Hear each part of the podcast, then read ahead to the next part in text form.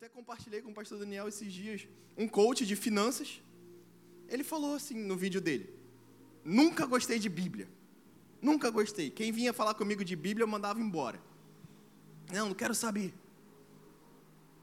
Até que um cara falou para ele: Ô Fulano, tudo que você está falando já está escrito. Alguém já falou isso. Aí ele ficou assim. Ele ficou encucado com aquilo. Falou: Quer saber? Vou pegar, vou ler. E ele abriu lá no livro de Provérbios. E ele lia o primeiro livro. Ué, já estava aqui. Ele lia o segundo. Ué, já estava aqui. O terceiro, ué, isso eu também falo para o meu pessoal. E já estava aqui. E, gente, um cara ganhando rios de dinheiro aplicando o livro de provérbios para as pessoas. Se as pessoas conhecessem um pouco do que está escrito aqui, as pessoas estariam indo sozinhas, sem precisar dele ou da ajuda dele, em ler e sentar e debulhar ali o livro de provérbios, e mastigar e ruminar e ficar ali. Eu quero isso para minha vida, eu quero isso para minha vida. Então um cara totalmente que tinha aversão à Bíblia, como ele mesmo falou, aplicando princípios bíblicos e ficando trilhardário. Enquanto isso, em paralelo a isso, tem pessoas que estão aqui, hoje à noite até, e nem sequer abrem a Bíblia. Deixam ela lá na sua casa, como se fosse um, um enfeite aberto lá no Salmo 91 quando está aberto. Por quê? Por quê? Gente, precisamos de fato levar sério o que está contido aqui dentro. Precisamos muito, muito, muito. Porque senão acontece isso. Quem nem é crente vai tomando posse e a gente vai perdendo. Eu não quero deixar isso acontecer. Eu não quero, de verdade é muito importante a gente saber o que está contido aqui. Tem uma história muito legal, acho que eu já contei ela aqui uma vez. Uma funcionária do lar trabalhava para uma senhora muito rica, uma viúva muito rica, muito, muito, muito rica. E chegou no final da vida daquela viúva e ela deixou tudo para a funcionária dela, tudo. Tava lá no papel. Ela deixou lá o papel para ela. Só entregou e não conseguiu falar o que que era. E a funcionária foi, pegou o papel, aquele papel bonitão lá, né, cheio de adesivo do cartório, fica brilhando, reluzente. Falou: "Vou guardar isso aqui, é muito lindo". E foi o último presente dela para mim. Ela foi, emoldurou, colocou em cima da cama dela, num quadro bonito, dentro do barraco que ela morava. Anos se passaram, anos se passaram a velhice daquela funcionária chegou e ela acabou morrendo também. E a família dela foi lá retirar as coisas do barraco. E quando viram no quadro, que pararam para ler o que estava escrito, era um testamento, deixando tudo o que a viúva tinha para ela. Ela não viveu uma vida repleta de tudo que ela não, nunca tinha nem experimentado, nem sonhado, porque ela não se familiarizou com aquilo que estava escrito no documento. Se você já entendeu o que eu estou querendo dizer com esse texto, você já pegou.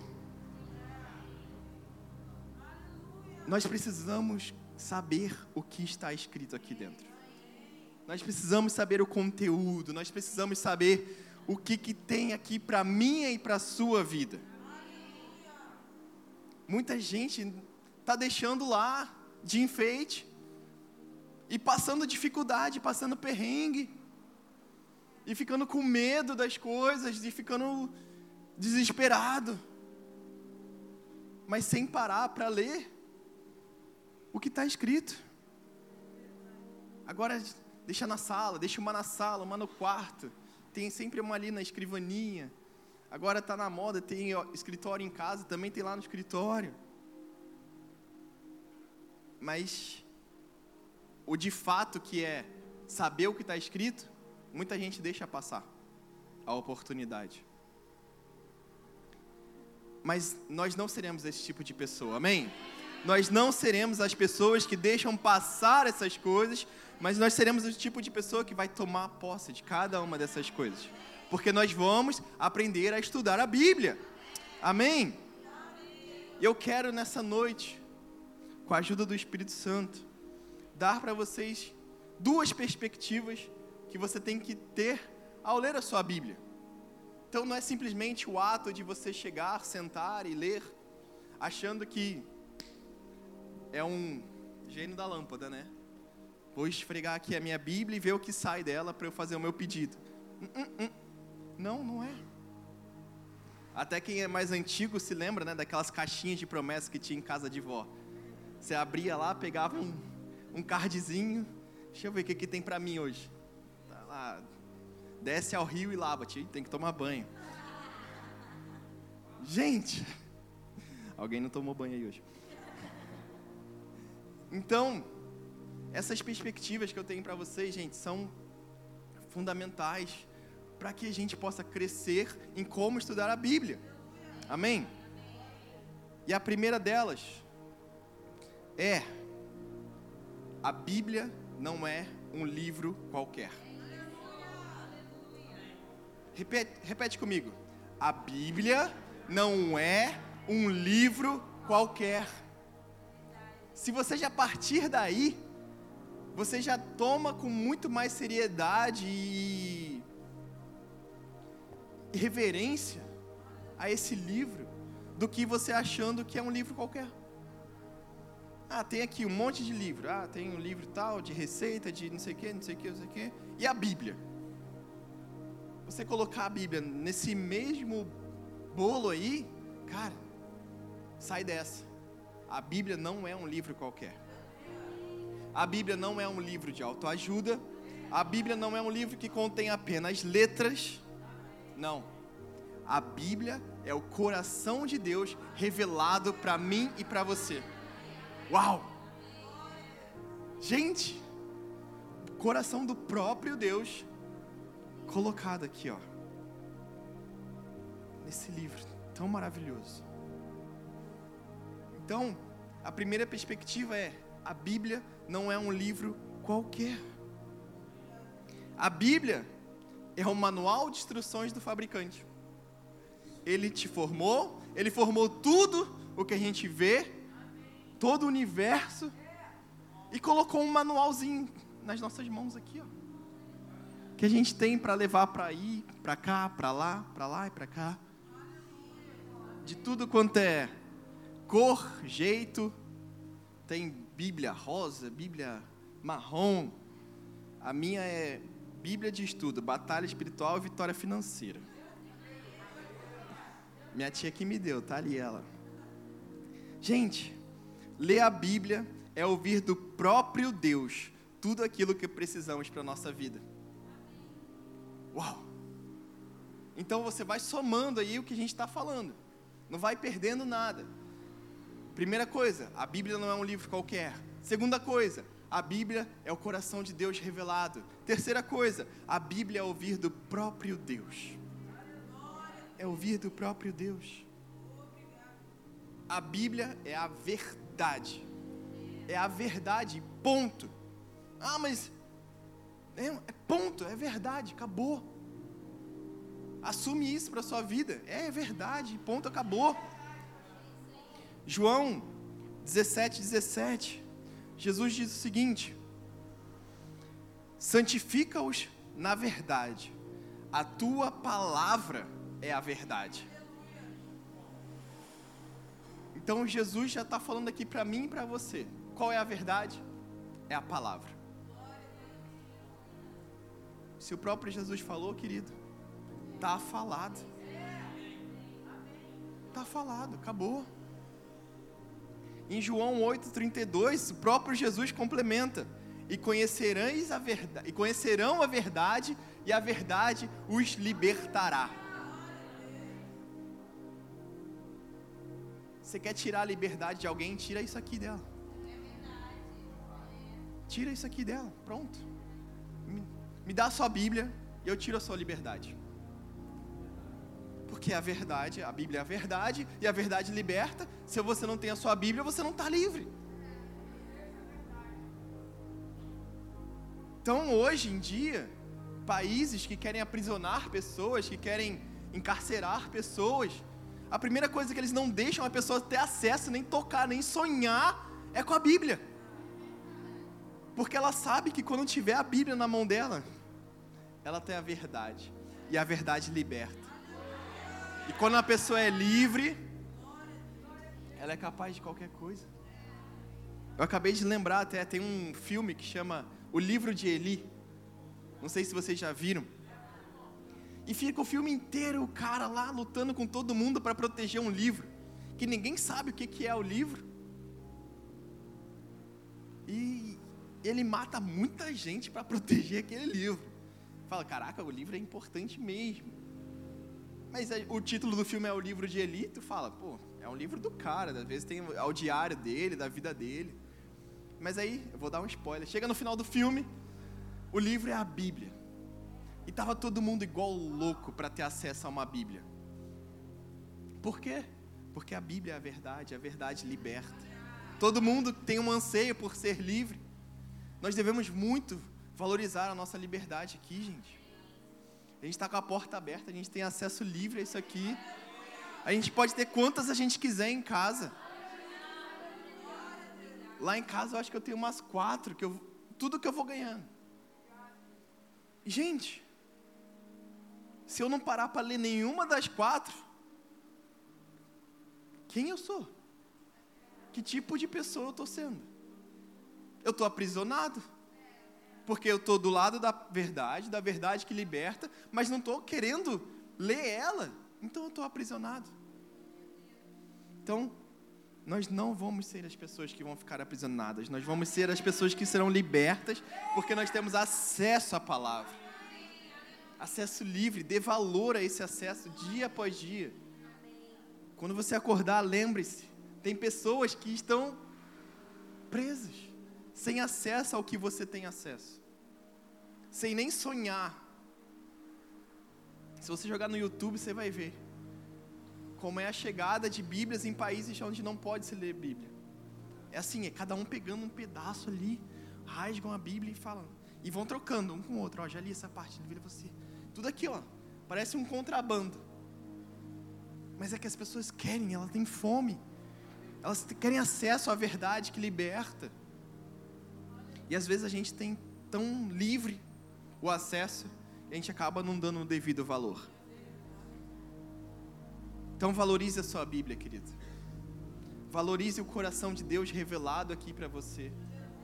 Valorize esse manual de instruções que ele disponibilizou para mim e para você. Não seja daquelas pessoas que chegam ao negócio, já vai montando, já vai fazendo, e depois, quando dá errado, vai consultar o manual. O que, é que eu fiz de errado? Não, já faz certo de primeira. Pega o manual, lê ele lá, destrincha ele, monta certinho. Amém? Ler a Bíblia é como se Deus tirasse um tempinho de, dele, do dia dele e falasse: Ok, filho, Agora eu vou falar com você. Deixa eu mostrar para você. Deixa eu direcionar a sua vida. Deixa eu mostrar o que eu quero para você. Deixa eu te mostrar o que eu tenho para você. Quantos aqui estão dispostos a ouvir de Deus tudo aquilo que você precisa? Eu estou muito disposto. Eu estou muito disposto. Quem não quer isso? Eu quero muito. Eu espero que você saia daqui. Se você já chegou aqui querendo, eu quero que você saia daqui querendo ainda mais. Ainda mais. E foi assim quando o próprio Jesus veio aqui. Ele tirou uma parte do dia dele para ler a Bíblia. Lá em Lucas 4, diz, abre lá, Lucas 4, 14. No Evangelho de Lucas, Jesus, mostra que Jesus abriu a Bíblia para ler. E é claro que não foi um texto qualquer, não foi um. Não. Deram uma palavra para ele bem nessa, nessa parte. Jesus voltou para Galiléia no poder do Espírito e por toda aquela região se espalhou a sua fama. ensinava nas sinagogas e todos o elogiavam. Ele foi a Nazaré, onde havia sido criado, e no dia de sábado entrou na sinagoga, como era seu costume. Ele levantou-se para ler, e foi-lhe entregue o livro do profeta Isaías. Abriu-o e encontrou o lugar onde estava escrito: O Espírito do Senhor está sobre mim, porque ele me ungiu para pregar as boas novas aos pobres. Ele me enviou para proclamar liberdade aos presos e recuperação de vista aos cegos, para libertar os oprimidos e proclamar o ano da graça do Senhor. O próprio coração de Deus revelado, o próprio Filho de Deus lendo o coração do Pai. Olha que cena linda. Jesus estava lendo algo que o Pai inspirou o profeta Isaías a escrever, mas que era sobre ele. Ou seja, a Bíblia é a verdade. O que Deus falou estava acontecendo naquele exato momento. E Jesus era a prova daquele acontecimento. Então, querido, a Bíblia não deixa margem para você ter dúvidas quanto à veracidade de cada uma das coisas que está escrito aqui. O que fala, cumpre. O que promete, faz. E esse texto prova isso para mim e para você. Prova para mim e para você que o plano que Deus fez lá atrás estava se cumprindo naquele momento. Não foi um texto aleatório, não. Jesus leu sobre o que estava acontecendo exatamente naquele momento. Então, queridos, se Jesus leu algo que estava acontecendo ali naquele momento, o que, que eu posso concluir junto com você? De que isso aqui, querido, é muito atual. Muito atual. Não ache que por ter sido escrito há milhares e milhares e milhares de anos, que ah, não, mas o mundo já mudou muito. Ah, mas hoje em dia é tudo diferente. Hoje em dia é tudo não sei o quê. Mas a palavra não muda. O que está escrito para mim e para você hoje aqui, como Billy Graham uma vez disse, é mais atual que o jornal de amanhã. mais atual que o jornal de amanhã. Porque fala, querido, coisas do seu passado, do seu presente e para o seu futuro. Ah, tem isso? Tem. Toma um tempinho lá na sua casa. Vai ler, assumindo que isso aqui não é um livro qualquer, de que isso aqui é o coração de Deus revelado para mim para você, de que as verdades que estão aqui são absolutas, de que isso aqui é um livro atual, de que isso aqui responde todas as minhas dúvidas. Leia com essa perspectiva, com a perspectiva correta, de que cada coisa que está escrita aqui é para ser cumprida, é para ser colocada em prática, não é para ter margem de erro, igual pesquisa. Ah, não, mas a gente pode. Não, não pode nada que está escrito, está escrito e ponto, acabou. Se você precisa de resposta para a sua vida, adivinha onde você vai encontrar? Aqui. Mas a minha pergunta é muito específica, pastor. Te garanto que tem resposta. Te garanto, te garanto, te garanto. Ah, mas eu não sei. O que, que eu faço na faculdade? Senta lá. Lê a Bíblia. Eu não sei com quem eu caso. Senta lá. Lê. Tem resposta para você. A pastora não deve lembrar, mas no início do namoro a gente teve uma discussão sobre isso. Ela falou: Não, não tem resposta para isso. Eu falei: Tem. Foi há muito tempo atrás. Mas é, isso aqui é muito novo. Foi ontem que inventaram isso. Tem. Senta lá e procura. Lê lá. Porque você vai ver que os versículos, eles têm ali por trás tem revelação. A gente já fez uma série sobre isso. E até, acho que fui eu que preguei sobre isso. Que quando você lê a Bíblia, o Espírito Santo vai revelando para você o que está contido ali. Então, não ache que é um livro qualquer. Não, tem muita coisa ali. Tem um tesouro de verdade. Davi deixou isso para mim e para você registrado há muito tempo. Salmo 119, 105. Eu não sei se o pastor Anderson leu esse texto semana passada. Mas diz: A tua palavra é a lâmpada que ilumina os meus passos e luz que clareia o meu caminho. Ou seja,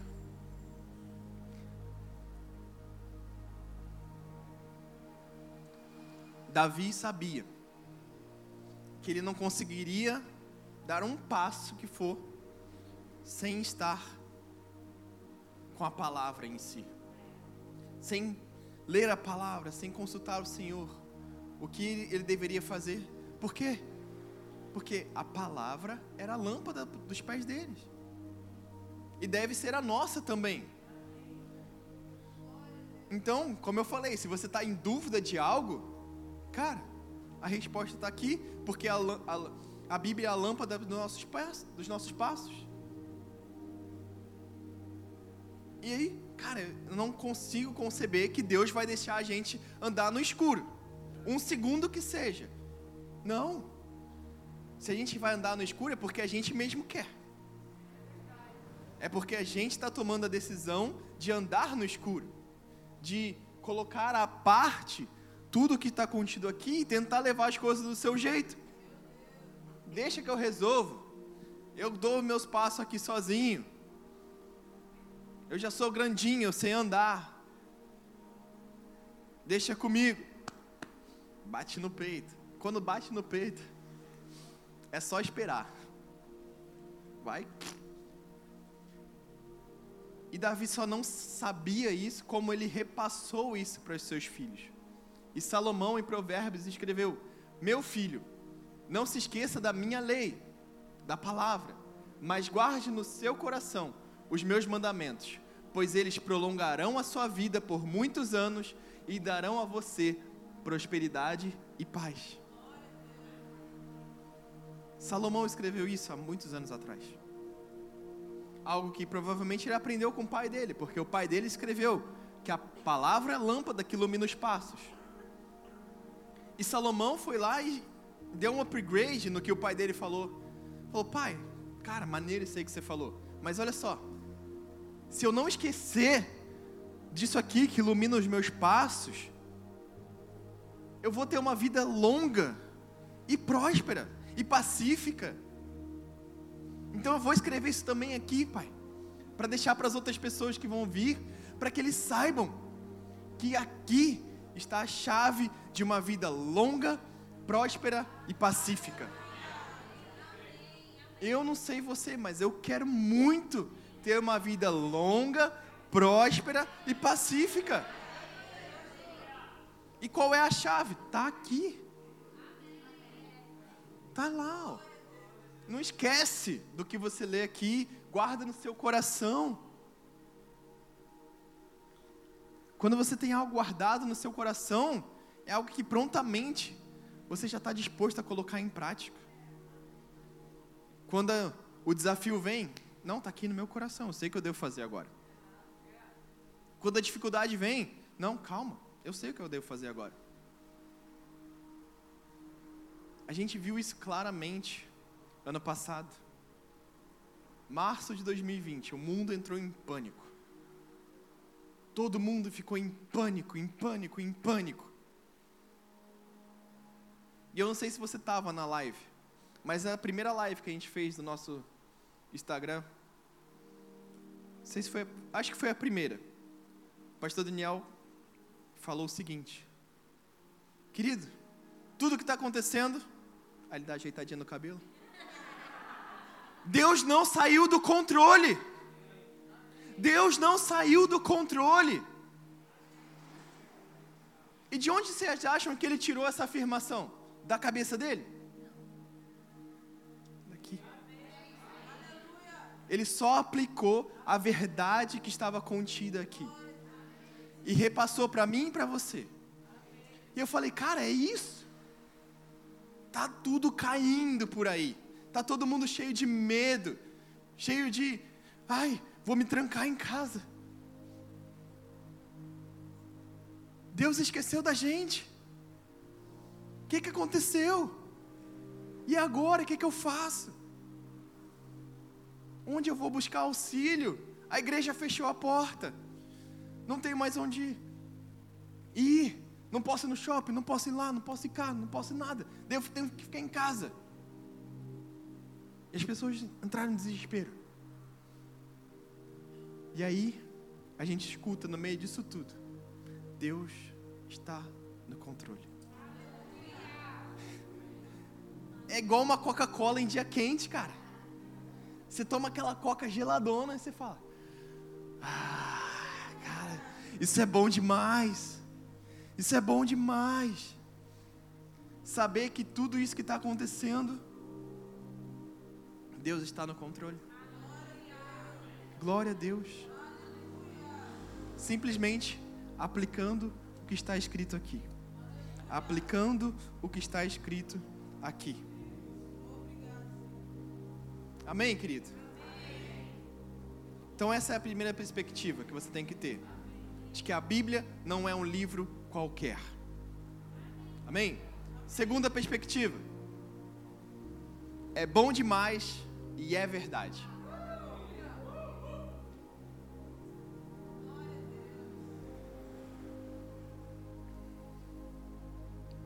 Eu sempre dou um jeito de colocar essa frase das minhas pregações. Porque quando eu aprendi ela, não fui eu que inventei, eu escutei de outro pregador provavelmente. Quando eu aprendi ela, eu falei, cara, é isso. A gente tem, tinha aquele hábito de falar, quando você vê alguma coisa assim maravilhosa, você fala, não, isso aí é bom demais para ser verdade. E aí quando você pega assim, você fala, não, é de verdade. Caraca. Você vê a foto lá do lanche, quem está com fome? Você vê lá a foto, você abre lá o iFood e vai lá, aí vai lá no Outback, aí aquela costela, a milanesa com cheddar e bacon por cima. Você fala, não, isso aí é bom demais para ser verdade. Mas querido, isso aqui é muito melhor que essa costela, lógico. E é bom demais, e é verdade.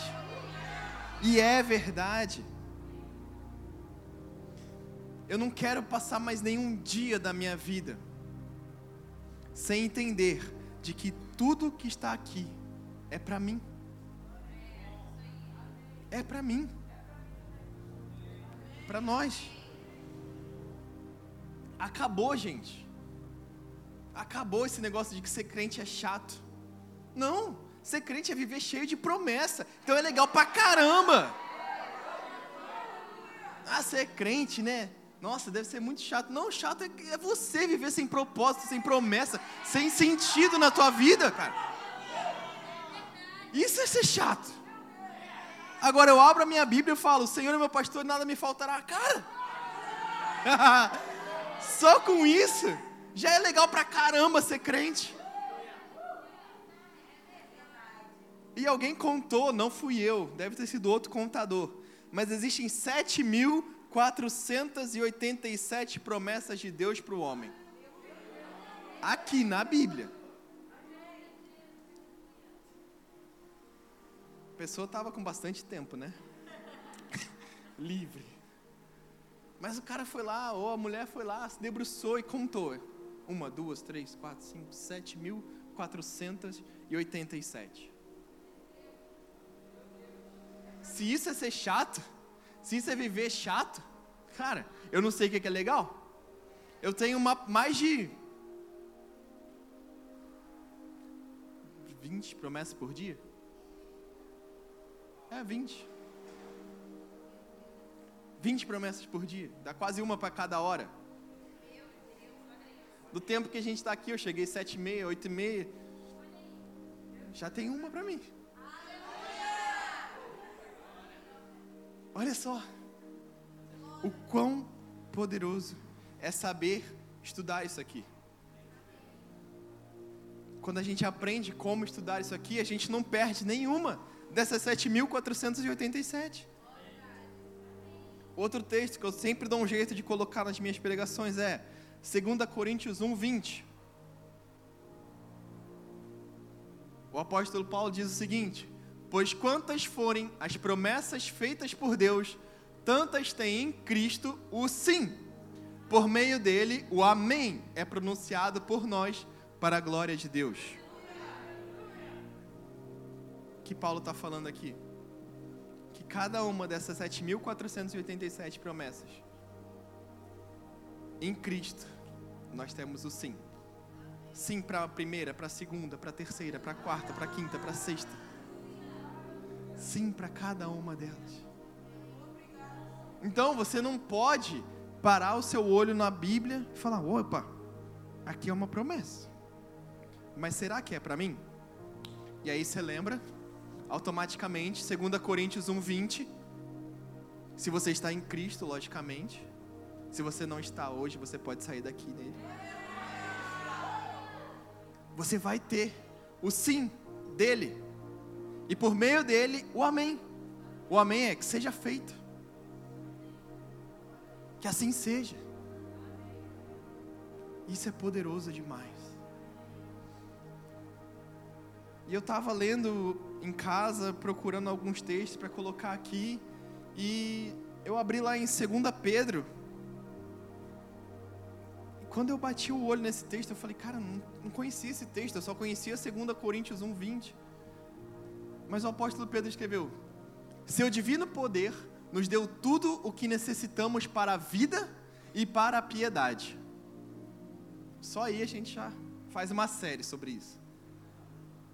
Tudo que necessitamos, por meio do pleno conhecimento daquele que nos chamou para a sua própria glória e virtude Dessa maneira, ele nos deu as suas grandiosas e preciosas promessas, para que por elas vocês se tornassem participantes da natureza divina e fugissem da corrupção que há no mundo causada pela cobiça.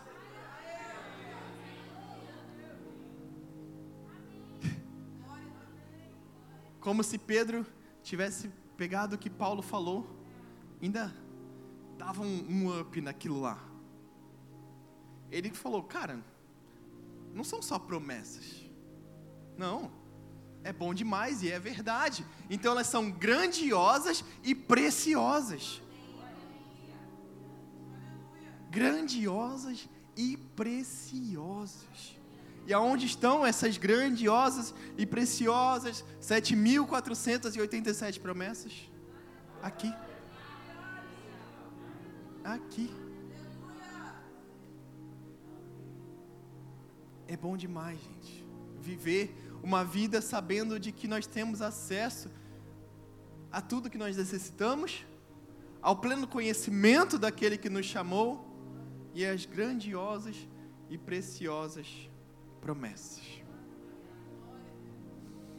E eu quero que você preste muita atenção no que eu vou entrar agora, porque isso entrou de última hora no meu esboço, então eu acho que é para alguém aqui nessa noite uma dessas grandiosas e preciosas promessas é a promessa da nova aliança. Nós precisamos ser conscientes de que nós estamos vivendo hoje sob a nova aliança. Amém? Então, coloca isso já gravado no seu coração. Eu vivo sob a nova aliança. A antiga aliança, legal, bonita, linda, mas passou. Hoje nós estamos vivendo a nova. Se você for procurar na Bíblia, eu acho que no livro de Hebreus fala que a nova é muito melhor do que a primeira. Muito melhor. Então, não ache que você está vivendo ainda na antiga aliança. Se você está em Cristo, logicamente, se você já reconhece Ele como seu Senhor e seu Salvador, cara, a nova aliança é para você ela é para você. Essa aliança ela foi prometida lá em Jeremias 31. O Senhor Deus diz: está chegando o tempo em que farei uma nova aliança com o povo de Israel e com o povo de Judá. Somos nós. Nova aliança, lá atrás, no Antigo Testamento já tinham falado que viria uma nova aliança. Em Hebreus diz: portanto, é Cristo quem consegue fazer uma nova aliança, para que os que foram chamados por Deus possam receber as bênçãos eternas que o próprio Deus prometeu. Isso pode ser feito porque houve uma morte que livrou as pessoas do pecado que praticaram enquanto a primeira aliança estava em vigor. Lá atrás, Jeremias foi prometido, em Hebreus está falando que se cumpriu. Em Cristo. Em Cristo. E quando a gente aceita esse fato de que estamos na nova aliança, olha isso. Possamos receber as bênçãos eternas que o próprio Deus prometeu. Quem não quer receber as bênçãos eternas que o próprio Deus prometeu? Mas nós precisamos estar cientes dessa nova aliança. Está escrito ali. E isso pode ser feito porque houve uma morte. Houve uma morte. Houve uma morte. E a gente sabe bem de quem a gente está falando aqui agora. E é por ele que a gente está aqui nesse momento. É por ele que eu estou aqui falando para vocês tudo isso. Para que você não saia daqui mais sem entender que essa morte trouxe uma nova aliança. E com essa nova aliança, muitas bênçãos. Sim, e muita coisa que a gente deve fazer também. Não é só, ah, vou viver do meu jeito agora. Não, não, não, não, não, não, não. Lê a sua Bíblia. Você vai entender o que eu estou falando. Mas o conceito que eu quero colocar para você aqui é: você está vivendo hoje sobre a nova aliança. Sobre a nova aliança. E essa nova aliança traz algo muito legal, que é o acesso livre ao Pai. Se você for ler a sua Bíblia, você vai ver como é que era para se falar com Deus antigamente. Era uma burocracia. É igual ir no cartório hoje em dia. Meu Deus. Mas a Bíblia mesmo fala que quando Jesus morreu, o véu do templo se rasgou de cima para baixo. Ou seja, está livre o acesso. Vai lá, fala com o Pai. E ainda mais fala, porque Jesus prometeu para a gente o Espírito Santo, que é o próprio Deus morando dentro de nós. Alguém já falou isso aqui, mas é legal comentar. A gente fica naquela, não, quando eu chegar no céu, eu vou falar com fulano, eu vou falar com Beltrano, eu vou falar com Ciclano, vou procurar lá Davi, vou procurar Salomão. Eu acho que vai ser o inverso. Eles vão procurar a gente e falar, cara, como é que é viver com o Espírito Santo? Porque eu vivi com Deus e foi bem legal, mas Ele não morava dentro de mim. Como é que era ter acesso livre ao Espírito Santo dia após dia? dormindo, acordado, trabalhando, descansando. Temos acesso livre ao Pai. Temos acesso livre ao Espírito Santo. E quem não quer que você tenha esse acesso livre, tira de você isso aqui. Como a gente falou lá no começo da palavra.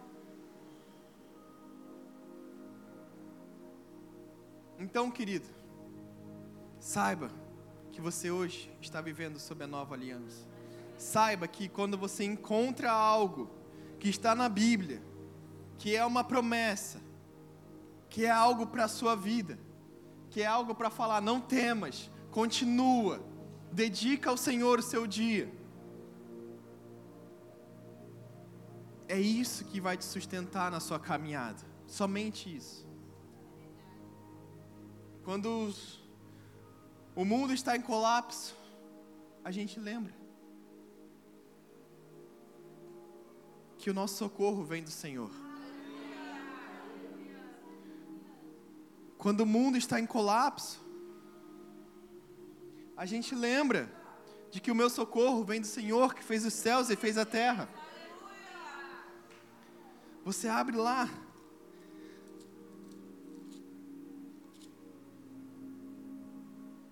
No Salmo 37, 5.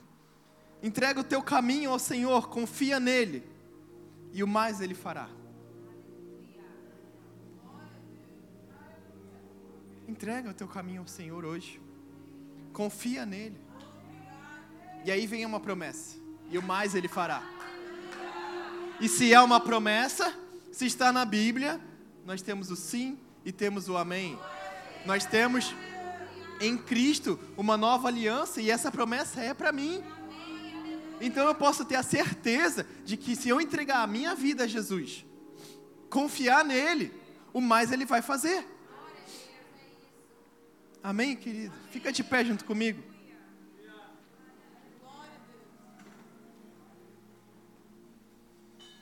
Muitas pessoas não vivem na plenitude do que poderiam estar vivendo por não tomar posse,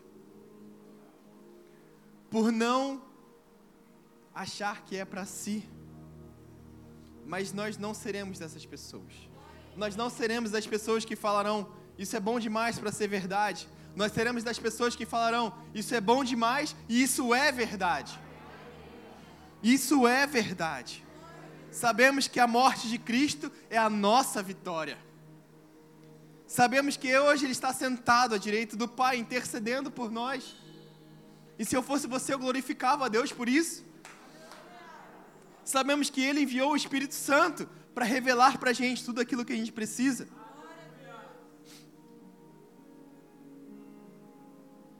Sabemos, querido, que Ele veio 100% homem, 100% Deus, e se entregou por completo, para que a gente possa estar aqui hoje.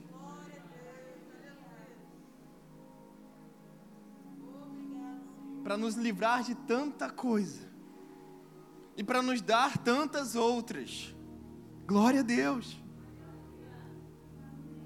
E eu quero fechar com essa maravilhosa promessa lá de Apocalipse. Apocalipse 22, 7 diz o seguinte: Eis que venho em breve, feliz é aquele que guarda as palavras dessa profecia deste livro. Feliz é aquele que guarda as palavras da profecia deste livro. Ele vem em breve, querido. Ele vem em breve, querido. Ele vem em breve, querido. Ele vem em breve, querido.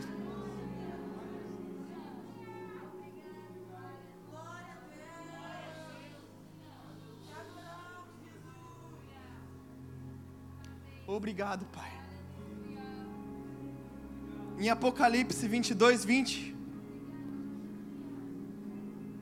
Aquele que dá testemunho dessas coisas diz: Esse é o último versículo da Bíblia, tá?